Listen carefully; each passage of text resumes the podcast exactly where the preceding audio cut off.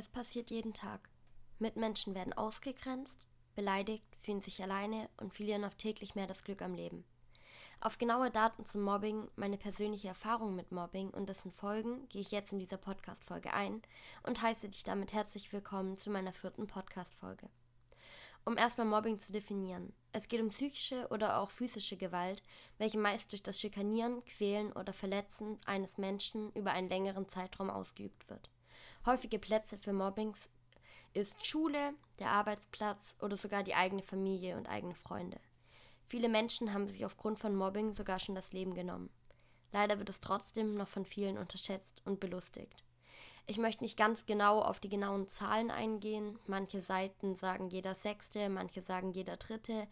Es ist zu ungenau, um da jetzt komplett eine genaue Zahl zu nennen, aber es ist einfach zu viel und daran muss sich was ändern. Deswegen hoffe ich, dass ich mit meiner Geschichte und meinen persönlichen Folgen wenigstens bei manchen einen Unterschied machen kann.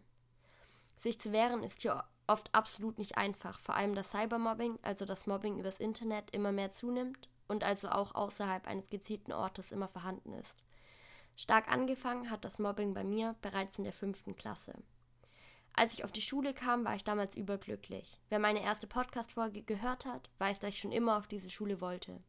Schon der beste Freund meines Vaters hat dort sein Abi gemacht und ich war als Kind immer total aufgeregt, dort mal hinzugehen. Erstmals angefangen hat das Mobbing, als zwei Klasse Klassenkameraden mich in der fünften Klasse des Öfteren beleidigten und einfach scheiße behandelten. Dies ging zwar auch schon jeden Tag und machte mich fertig, aber so richtig schlimm wurde es erst als Ende der fünften Klasse damals der beliebteste Junge der Klasse das Mobbing sozusagen übernahm.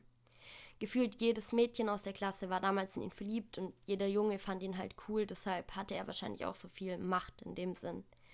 Und das Traurige ist, ich war auch in ihn verliebt. Und zwar so richtig, also vier Jahre lang, während der ganzen Mobbingzeit.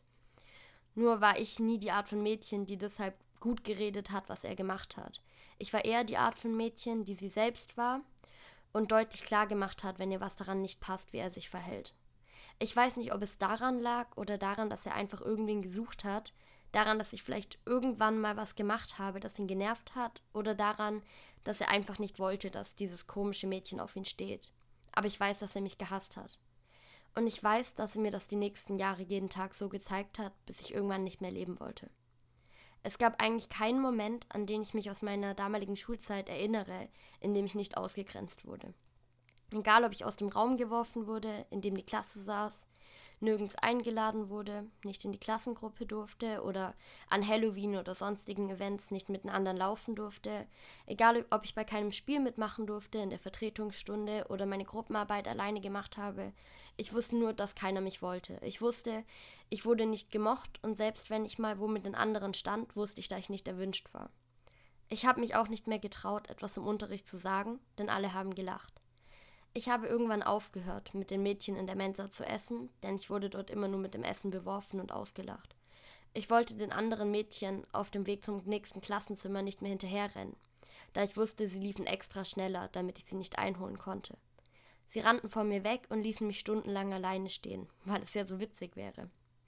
Ich erinnere mich an so viele Situationen, in denen ich beleidigt, bedroht oder ausgelacht wurde, dass ich gar nicht alle aufzählen könnte. Aber ein paar Beispiele kann ich ja nennen. Ich gehe nur nicht zu genau auf alles ein, weil viel davon auch in meinem Buch vorkommen wird. Ich erinnere mich zum Beispiel daran, dass ich seit Jahren im Sportunterricht weine, weil ich immer ausgelacht wurde, egal was ich tat. Es sähe hässlich an mir aus. Als so, ich könnte nichts. Ich habe damals deswegen auch mit Turnen aufgehört. Einmal wurde ich sogar in diese Kammer, wo man die Matten wegen und so weiter drin sind, eingesperrt und drinnen gelassen, nachdem der Lehrer weg war. Ich wurde immer mit allem abgeworfen, auch mit Flüssigkeiten oder Essen und musste so durch die Schule laufen den ganzen Tag lang. Ich habe oft versucht, in einer Vertretungsstunde sowas Unnötiges wie Stadt, Land, Fluss oder so mitzuspielen, aber sie haben immer Nein gesagt. Es gab ein Mädchen, sie war beliebt, ich kannte sie schon seit dem Kindergarten. Ich habe Bilder von ihr auf meinem Geburtstag in der Grundschule, aber trotzdem hat sie bei dem Mobbing später gut mitgemacht, während sie getan hat, als wäre sie noch meine Freundin oder sowas. Sie hat gesagt, wir wären Freunde, aber sie hat mich andauernd schlecht und dumm fühlen lassen. Sie hat mich ausgelacht bei allem, was ich tat, ist mit anderen vor mir weggerannt, hat mir in der Schule sogar die Hose runtergezogen mehrmals, meine Kleidung und Schulsachen in den Müll geworfen, sogar als jemand da vorher mal reingekotzt hatte.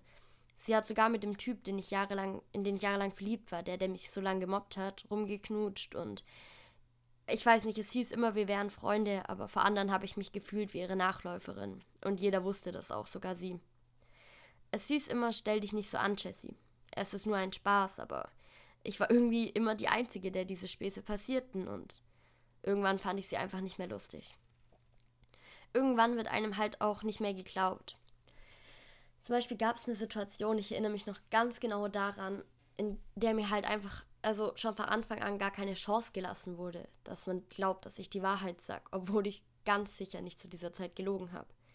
Nämlich ähm, gab es ein Mädchen, die war mit diesem Typ, der mich gemobbt hat, sozusagen zusammen. Also es waren halt noch so kindischere Beziehungen, ihr wisst, so siebte Klasse Beziehungen halt. Aber die waren sozusagen zusammen und ich habe mich mit dem Mädchen eigentlich ganz okay verstanden und wir haben uns mal getroffen. Und ich weiß noch, ich saß mit ihr bei meiner alten Grundschule. Also wir waren da ja schon in der siebten Klasse. So. Wir saßen bei meiner alten Grundschule, weil die direkt in der Nähe war, auf so einer Bank. Und ich habe zu ihr gesagt, ähm, wie glücklich ich für sie und den Jungen bin. Obwohl der Junge mich gemobbt hat, obwohl ich in ihn verliebt war. Ich habe zu ihr gesagt, dass ich ihr alles Gute mit ihm wünsche. Und ähm, sie wusste auch, dass ich in ihn verliebt war. Und ich glaube, es hat ihr gar nicht gepasst. Aber ich hätte, abgesehen davon, dass ich niemals eine Chance gehabt hätte, auch nichts versucht. Ich habe ihr viel Glück gewünscht und habe gesagt, dass sie süß zusammen sind. Und am nächsten Tag hatten wir Tag der offenen Tür. Ich weiß noch ganz genau, ich kam in die Schule und auf einmal höre ich nur, wie dieser Typ mich anschreit und meine damalige, sozusagen wie beste Freundin zu mir kam und gesagt hat, ich soll mich lieber verstecken. Und ich war so, äh, wieso? Und dieses Mädchen hatte dem Typ erzählt, dass ich ähm, ihr gesagt hätte, dass ich das mit denen irgendwie kaputt machen wollen würde oder irgendwie komplett die Scheiße erzählt. Und der Typ und natürlich auch alle anderen haben ihr geglaubt und mich halt nicht mehr angehört. Das bedeutet, dass ich den ganzen Tag von der offenen Tür ähm, auf dem Klo verbracht habe und der Typ das Klo, die Klotür eintreten wollte und mich nur angeschrien hat, beleidigt hat und mir gedroht hat, mich zusammenzuschlagen und keine Ahnung und das sind so Sachen, also es wurde einmal auch einfach nicht geglaubt. Ich habe mich auch schon bereits mit zehn, als das Mobbing angefangen hat, angefangen zu ritzen. Ich habe oft auch Pullis getragen, damit es niemand sieht. Und trotzdem hieß es halt, ich würde es nur für Aufmerksamkeit machen. Mit elf Jahren war ich dann auch bereits fest davon überzeugt, dass ich einfach sterben will. Ich hatte nur noch Selbstmordgedanken und auch Selbstmordversuche. Ich konnte nicht mehr schlafen. Ich erinnere mich noch an Skischullandheim zum Beispiel. Alle hatten Spaß, doch ich wollte einfach nur heim. Ich habe mich öfter alleine ins Bad eingesperrt, um zu weinen und mir selber weh zu tun. Egal, ob es das Skifahren war oder einfach nur an den Abenden mit den anderen zusammenzusitzen, alles habe ich in ihren Augen immer zu schlecht gemacht. Alles gab einen Grund, um irgendwie drüber zu lachen. Der Junge, in den ich so verliebt war, hatte mir verboten, mit ihnen zu sitzen, als alle in diesem Aufenthaltsraum waren, also saß ich immer nur allein in meinem Zimmer und habe geweint. Es war wenigstens besser, als wieder nur beleidigt zu werden. Ich erinnere mich an zahlreiche Drohungen, welche der Junge mir schickte. Einmal klaute er dafür sogar das Handy meiner damaligen besten Freundin. Obwohl man sagen muss, dass mich diese auch nie verteidigte. Im Gegenteil, also sie chillte sogar lieber mit den Menschen, die mich mobbten, als mit mir. Ein einziges Mal durfte ich mitspielen, also dachte ich zumindest. Aber es war nur ein Trick, um mich auszulachen. Wir spielten damals Wer bin ich? Der beliebte Junge machte Walrossgeräusche und so ein hässliches Gesicht und sowas nach, halt typisch kindisch, sexy Klasse. Ich fand es lustig, ich lachte. So lange, bis ich bemerkte, dass die richtige Antwort für das Wer bin ich mein Name war. Dann fing ich wieder an zu weinen und wurde ausgelacht. Der Junge hat sich übrigens bis heute nie bei mir entschuldigt. Ich weiß nicht mal den Grund, wieso er mir das angetan hat. Das Schlimmste ist, er liked meine Bilder und ich weiß nicht mal, ob er damals jemals auch nur einmal daran gedacht hat, was er mir angetan hat. durch auch noch andere Faktoren, welche unter anderem auch in meiner ersten Podcast-Folge, also namens Meine Geschichte, hören könnt, entwickelte ich viele psychische Krankheiten wie starke Depressionen, Borderline, Zwangsstörungen, Panikattacken, Schlafstörungen, Selbstverletzung, Magersucht, beziehungsweise je nach Zeitraum einfach unterschiedliche Essstörungen, später auch ein Alkoholproblem und weitere solcher Folgen. Neben den ganzen Krankheiten sind aber die kleinen Folgen die schlimmsten, finde ich. Im Kunstunterricht habe ich neulich etwas gemalt. Ich habe einen Strich nicht so hinbekommen, wie ich wollte. Ihr müsst wissen, durch das Mobbing bin ich sehr perfektionistisch. Ich habe ein hohes Konkurrenzdenken und muss immer die Beste sein. Sobald ich den Strich verkackt hatte, bekam ich Panik. Ich spürte, wie ich keine Luft mehr bekam und mir schwindelig wurde. Ich dachte, alle aus der Klasse würden mich anschauen, wie damals mit zwölf. Ich dachte auf einmal, alles, was ich mache, wäre scheiße, nicht gut genug und alle würden mich innerlich auslachen. Ich analysierte ihre Blicke und bekam Panik. Und dann gingen die Gedanken wieder los. Ich fühlte mich wie damals mit zwölf, so fühle ich mich immer in diesen Situationen. Du kannst nichts, Jessie. Du bist nicht gut genug. Du hast es nicht verdient zu leben, bring dich um. Jessie, du solltest sterben. Solche Gedanken kommen mir dann jedes Mal in den Kopf. Ich fing an zu weinen und jeder schaute mich verwundert an. Ein paar Wochen später darauf hatte ich eine Englischpräsentation. Sobald ich vor der Klasse stand, spürte ich einfach nur, wie ich anfing zu zittern. Ich spürte, wie mein Herz raste, wie alle Blicke auf mich waren und mir schlecht wurde. Während dem Reden riss ich mich so stark zusammen, nicht zu weinen, aber sobald ich aufgehört hatte zu sprechen, platzten wieder Tränen aus mir raus und meine Beine fühlten sich so weich und zitterig an.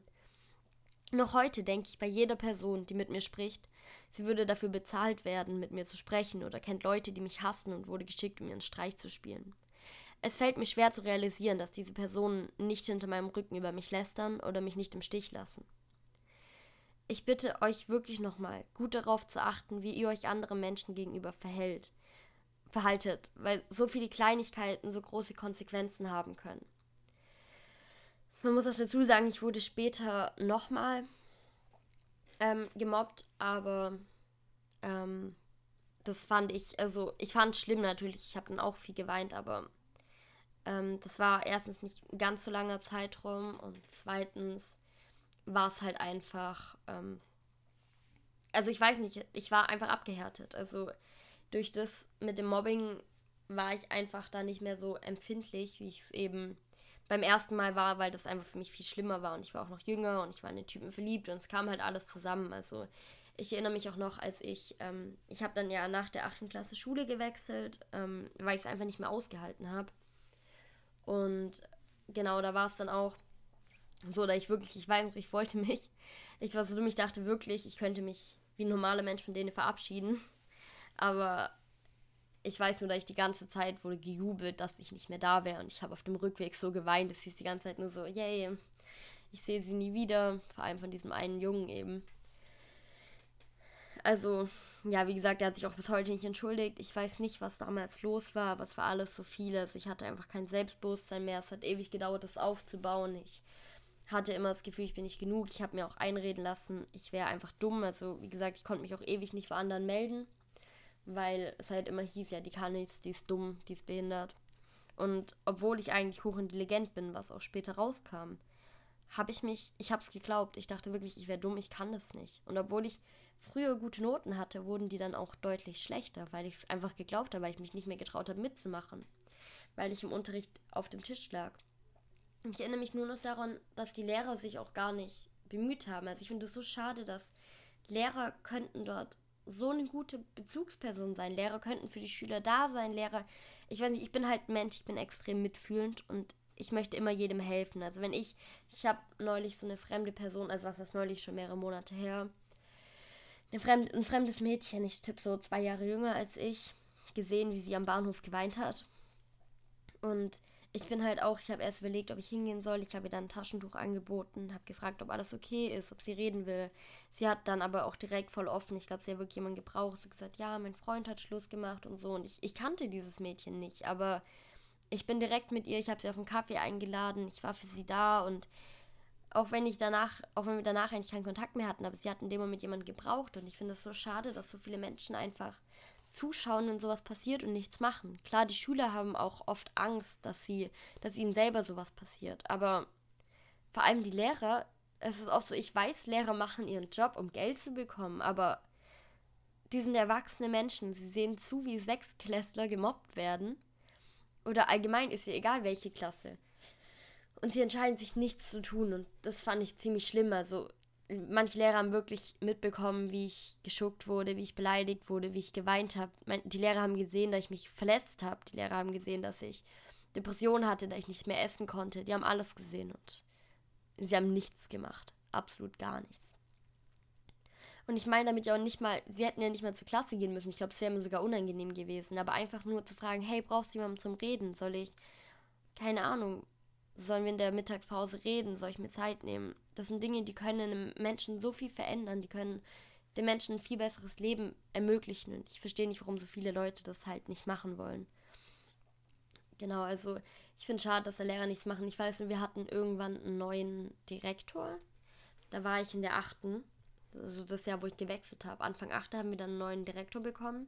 Und das war auch mein Chemielehrer. Und das war das erste Mal, wo ein Lehrer zu mir hingegangen ist und wirklich was gesagt hat. Also, wo er wirklich, wo ich das Gefühl hatte, niemandem ist scheißegal, was ich mache. Ich hatte halt wirklich immer das Gefühl, es ist scheißegal. Ich habe das Gefühl, es juckt keinen. Ich habe das Gefühl, ich könnte mich umbringen und jeder wäre glücklich oder es würde ihn einfach nicht interessieren.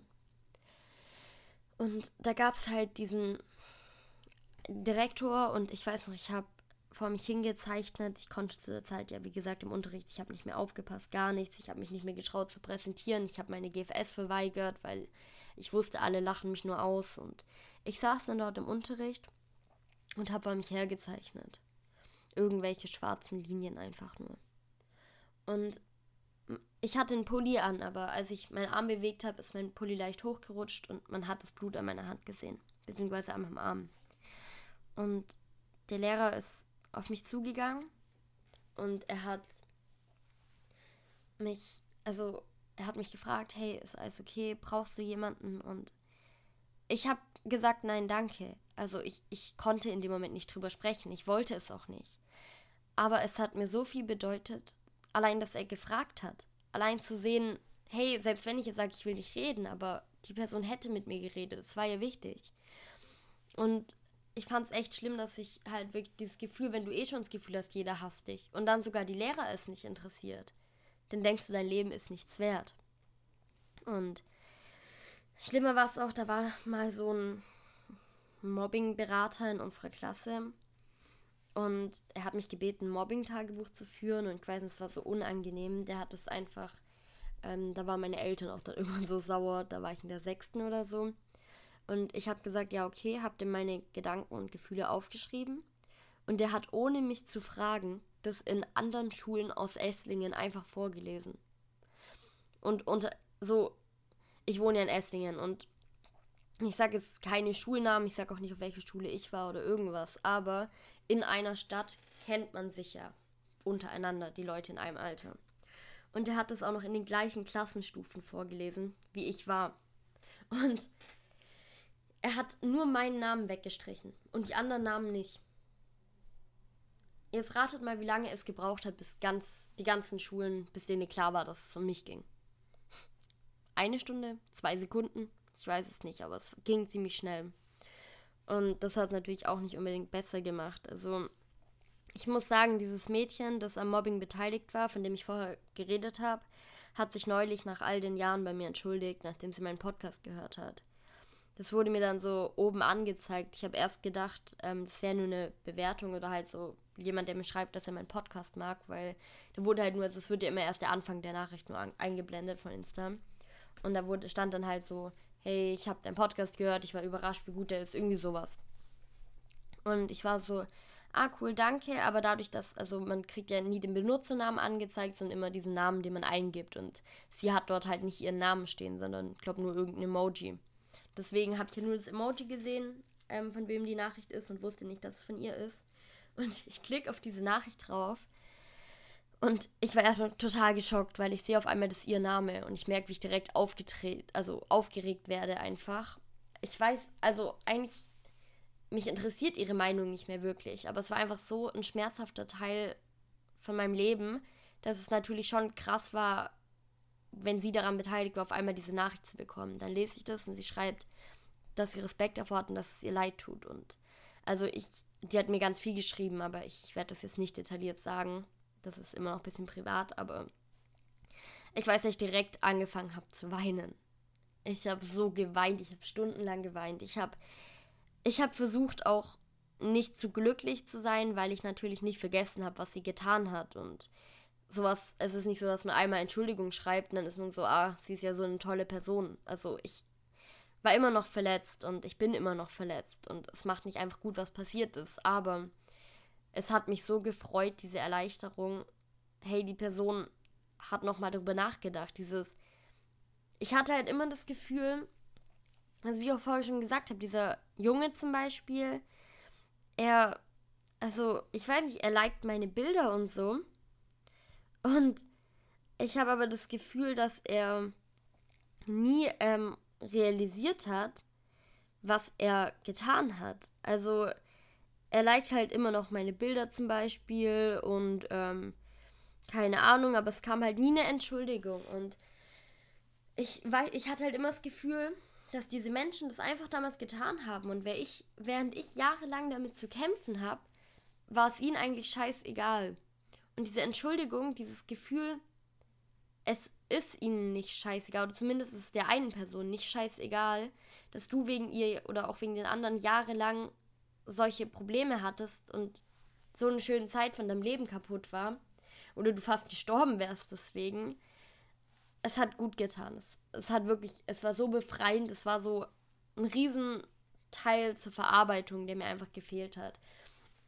Klar, es ist immer noch traurig, dass sich nach all der Zeit ähm, nur eine einzige Person bei mir entschuldigt hat. Also auch nicht mal dieser Typ, aber es hat trotzdem einfach gut getan. Also ich weiß auch gar nicht, was ich so groß noch dazu sagen kann, weil, wie gesagt, in meinem Buch ähm, geht es ja auch um die Zeit. Also in meinem Buch ähm, gibt es ähm, mehrere Hauptcharaktere. Also ich bin der Hauptcharakter mit einem Mobber, aber es gibt noch so ein paar andere Hauptcharaktere. Da geht es aber nicht nur um den Alltag ähm, vom Mobbing, sondern da ist natürlich auch noch so eine Geschichte dabei. Die gehen auf so einen Ausflug und dann sind die vier dort, ähm, also die vier ganz Hauptcharaktere dort alleine, weil wegen so einem Sturm und also wie gesagt, das ist jetzt nicht nur so ein Alltag, sonst wäre es schon ein bisschen langweilig, aber da kriegt ihr halt auch viele Geschichten, an die ich mich erinnere, vom Mobbing detailliert beschrieben mit meinen Gedanken dazu. Und ich sag aber auch immer nach jedem Kapitel in so einem extra Ding, was davon stimmt und was nicht. Das hatte ich auch schon mal erwähnt. Also wir waren nicht zu viert mit zwölf Jahren in einem Schneesturm gefangen. Das kann ich euch auch so schon sagen. Ähm, das stimmt nicht. Aber das sind so Dinge, also ich schreibe euch ganz genau hin, was stimmt und was nicht. Aber das Buch soll ja auch irgendwie spannend bleiben. Genau, also ich glaube, ich kann da gar nicht mehr so dafür, da, genau, dazu kann ich auch nicht mehr so viel sagen. Wenn ihr wollt, dass ich da nochmal genau drüber rede, wenn ihr genaue Fragen habt, dann schreibt die mir. Aber ich glaube, das sind jetzt erstmal Situationen, die vielleicht manchen Leuten klar gemacht haben. Was sind das für Auswirkungen? Also, dass ich mir wirklich das Leben nehmen wollte, dass ich bis heute noch, ich meine, es sind acht Jahre, also ich wurde mit zehn angefangen zu mobben, ich bin äh, gemobbt zu werden. Jetzt bin ich 18 und ich kann immer noch nicht vor der Klasse sprechen. Also ihr müsst euch überlegen, acht Jahre lang und ich kann es halt immer noch nicht. Und das sind einfach so Sachen, ähm, ich habe mich so lange so unwohl in meinem Körper gefühlt. Ich konnte nicht ungeschminkt rausgehen. Ich habe ähm, mit zwölf Jahren angefangen, hohe Schuhe zu tragen und knallroten Lippenstift und so, weil ich mich einfach, weil mir immer gesagt wurde, ich fühle mich hässlich und so. Und das sind so Sachen, daran denkt man vielleicht gar nicht. Ich glaube, ich wurde dafür eher noch beleidigt nach dem Motto, Junge, wie zieht die sich an? Aber es war ja eigentlich nur, weil ich mich in meiner Haut gar nicht mehr wohlgefühlt habe. Also ich glaube, da unterschätzt man oft, warum sich eine Person so verhält. Oder ich weiß auch, wenn ich damals irgendwie ähm, beleidigt wurde ähm, und ich habe angefangen zu weinen oder ich bin irgendwie aggressiv geworden oder keine Ahnung, dann hieß es so, guck mal, die tickt voll aus, aber das war, ich habe nicht ausgetickt, weil ich an sich immer ein emotionaler Mensch war, sondern ich bin ausgetickt, weil ich einen Schutzmechanismus gebildet habe. Das ist auch bis heute noch so. Ich habe so einen Schutzmechanismus vor, seit dem Mobbing. Das hatte ich ja auch in meiner ersten Podcast-Folge auch nochmal erklärt, wegen, wo ich dann auch von der Schule geflogen bin. dass ich, wenn mir was zu nahe geht, wenn mir was peinlich ist, vor allem vor einer Klasse, dass ich dann extrem schnell in so einen Schockzustand komme, in dem ich irgendwelche Sachen raushaue oder auch beleidigen werden kann, weil ich einfach ähm, Angst habe zu weinen, weil ich Angst habe, mich zu blamieren und Angst habe, Gefühle zu zeigen oder Schwäche zu zeigen. Also das sind wirklich Dinge, wo man merkt, bis heute geht es einfach nicht weg. So Folgen, wenn man bedenkt, dass sich manche in so jungen Jahren das Leben nehmen, weil du es lustig findest. Ich, wenn man bedenkt, dass ich mein Leben lang jetzt Narben am Arm haben werde, oder wenn man bedenkt, dass ich damals Abschiedsbriefe geschrieben habe und einfach nur Hälfte meines Lebens gefühlt in Therapie verbracht habe, nur weil du damals es lustig fandest, mich auszulachen oder lustig fandest, am Wandertag wegzurennen und mich alleine da stehen zu lassen, während alle zusammen irgendwie dort sparsam und am Lachen sind. Das sind so Dinge, hätte man zu der Person, wäre man hingegangen, hätte man versucht, sie zu verstehen, wäre man für sie da gewesen, hätte man ihnen gezeigt, hey, wie läuft das bei uns ab, wäre die Person auch nie vielleicht so geworden. Und es ist krass, dass vor allem junge Leute da gar nicht drüber nachdenken und Genau, ich möchte mich jetzt auch nicht dauernd wiederholen, aber das Thema geht mir einfach nahe. Deswegen kann es schon passieren, dass ich dann manchmal irgendwie nochmal ein Ding zweimal anspreche oder so. Und wie gesagt, ihr könnt mir jederzeit Fragen dazu stellen, wenn ihr in so einer Situation seid oder falls ihr auch nicht wisst, ob ihr jemandem sowas mal angetan habt. Ihr könnt mir jederzeit schreiben, ich rede mit euch. Ich versuche euch allen zu antworten. Ich bin da. ich bin da, wenn jemand zum Reden braucht. Ich bin wirklich eine Person, wenn, egal ob wir uns kennen oder nicht, egal ob irgendwas, wenn ihr mir sagt, ihr braucht jemanden, ich bin für euch da, ich rede mit euch und alles wird gut. Wenn ihr bedenkt, ihr müsst euch keine Sorgen machen. Ich war damals, ich hatte kein Selbstbewusstsein mehr, ich wollte sterben. Ich, ich konnte nicht mehr. Ich, ich habe ja neulich auf meinem Insta meinen Tagebucheintrag gepostet. Da seht ihr ja mal grob, wie meine Gedanken waren. So nach dem Motto, ich bin hässlich, ich bin unbeliebt, ich sollte sterben, warum lebe ich noch? Ich habe jeden Tag mein Tagebuch geschrieben, warum bin ich noch hier? Mich braucht eh keiner. Und jetzt, jetzt sitze ich hier und ich kann darüber reden. Und ja, dieses Thema nimmt mich emotional mit. Man merkt vielleicht, ich habe immer wieder ganz stark geatmet. Das ist, weil ich immer noch ähm, Panikattacken bekomme. Also ich habe immer noch starke Atemprobleme und so auch, wenn ich über sowas spreche. Aber ich habe während der ganzen Podcast-Folge nicht geweint. Ich habe, I don't know, ich kann darüber sprechen und ich bin selbstbewusst und ich mache mein Ding und ich denke, das kann euch allen zeigen, dass es anders geht und dass es nur eine Zeit ist und dass ihr entfliehen könnt. Und wenn ihr Tipps darum braucht, wie ich es gemacht habe, wie ich weggekommen bin, ich will ja eh nochmal eine Podcast-Folge auch zum Thema, wie baue ich mein Selbstbewusstsein auf und so machen, dann meldet euch jederzeit gerne. Klar hat mein Schulwechsel auch viel gebracht, aber glaubt mir, nach dem Schulwechsel war nicht alles vergessen. Und das ist es immer noch nicht. Aber da hat es noch ganz viele andere Sachen gebraucht, bis ich an den Punkt kam, wo ich mit mir zufrieden war, bis ich wieder normal leben konnte, zumindest einigermaßen. Deswegen meldet euch bei mir, wenn ihr Fragen habt und wenn ihr irgendjemanden so behandelt habt, ich kann es nicht oft genug sagen, entschuldigt euch bei der Person. Noch besser fragt die Person, ob sie mal reden möchte. Egal wie unangenehm und cringe das ist. Selbst wenn ihr denkt, boah, ist das unangenehm, aber glaubt mir, diese Person hat sich wahrscheinlich jahrelang damit hat sie kämpfen müssen. Deswegen geht zu der Person und sprecht mit der Person und fragt sie, hey, willst du mir vielleicht mal erzählen, wie das war? Sollen wir uns vielleicht mal treffen? Sollen wir einen keine Ahnung, sollen wir einen Kaffee trinken gehen? Soll ich dir erzählen, wie es für mich damals war? Willst du meine Gründe wissen? Ich glaube, sowas hilft extrem viel, weil ich hätte mir einfach gewünscht, dass ich die Chance gehabt hätte, einfach mal mit der Person zu reden und zu sagen, warum hast du das gemacht? Also ich habe die Person ein paar Mal in der Stadt gesehen auch und ich wäre so gerne, ich, ich habe gelächelt und bin weitergelaufen und ich habe vielleicht kurz Hallo gesagt und ich wäre so gerne hingegangen und hätte gesagt, hast du, hast du fünf Minuten Zeit, können wir reden? Kannst du mir sagen, warum du mir das angetan hast? Weißt du überhaupt, was du getan hast? Ich würde so gerne sagen, ich würde ihr so gerne von privaten Sachen erzählen und sagen, hey, weißt du, was das bewirkt hat? Warum hast du dich damals so verhalten? Also ich weiß auch, dieser Typ, der das gemacht hat, hat, also ich glaube, der war, warte, eins, zwei, drei, vier. Warte, wann war das vierte Mal? Ah, ich weiß, dass er dreimal nett zu mir war. Nee, viermal. Viermal war er nett zu mir in den ganzen vier Jahren. Und das Traurige ist, dass ich mir jeden dieser Momente gemerkt habe.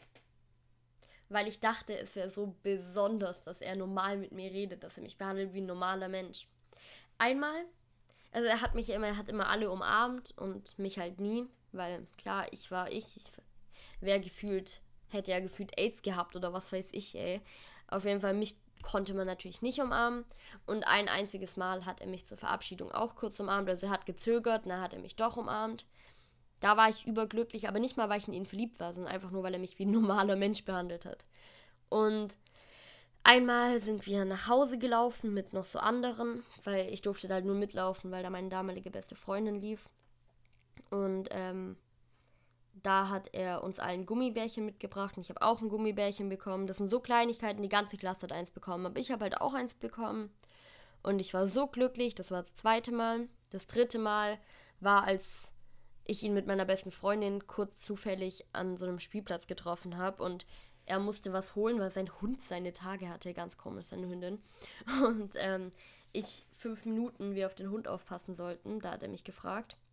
Und ich bin so dumm, ich hab's auch noch gemacht, ne? Der Typ hat mich vier Jahre lang gemobbt und ich war so, klar, passe ich auf deinen Hund auf. ja. Auf jeden Fall da und das letzte Mal, wo er nett zu mir war, war in der achten Klasse im Französischunterricht. Ich war halt so unsicher, müsst ihr wissen. Das habt ihr gemerkt, dass ich auch wirklich ja schlecht war. Und ich, ich saß da und Gruppenarbeit wurde mit ihm zugeteilt. Und er war noch, er war schon so, er hört so Gruppenarbeit, sein Name und mein Name und er war nur so, ach Gott, nee, und ich will nicht mit dir machen, kann man ändern und hat so Würgegeräusche gemacht und so. Und ich war so, okay. Und dann hatte ich halt schon voll Angst, dann bin ich hingegangen. Und das erste, was ich zu ihm gesagt habe bei der Gruppenarbeit war, es tut mir leid, dass du mit mir machen musst. ja. Ähm, auf jeden Fall haben wir dann geredet und da war er halt alleine, weil wir halt nur zu zweit Gruppenarbeit hatten. Und da hat er, glaube ich, gemerkt, also ich meinte dann so, nach jedem Satz, den ich auf Französisch gesagt habe, war ich so, ja, es tut mir so leid, ich weiß, ich kann kein Französisch und habe fast angefangen zu weinen. Ich war wirklich so, ja, ich, ich weiß, ich kann kein Französisch und so habe ich geredet. Und ähm, er hat es halt gemerkt und dann meinte er zu mir halt, hat mich angelächelt, meinte so, hey, das war doch gar nicht so schlecht. Ja. Eigentlich eine ganz normale Geste, aber für mich war das mein Leben. Yay. Wenn man schon merkt, das sind halt diese Kleinigkeiten, wo ich sage, wenn ihr einfach nur geht doch einfach hin und fragt, wie es der Person geht. Das sind solche Kleinigkeiten, die bei mir jetzt acht Jahre später noch im Kopf sind. Dass er einfach nur gesagt hat, ist doch gar nicht so schlecht. Das sind Dinge, die bei mir acht Jahre später noch in meinem Kopf sind. Das müsst ihr euch mal überlegen, wie krass.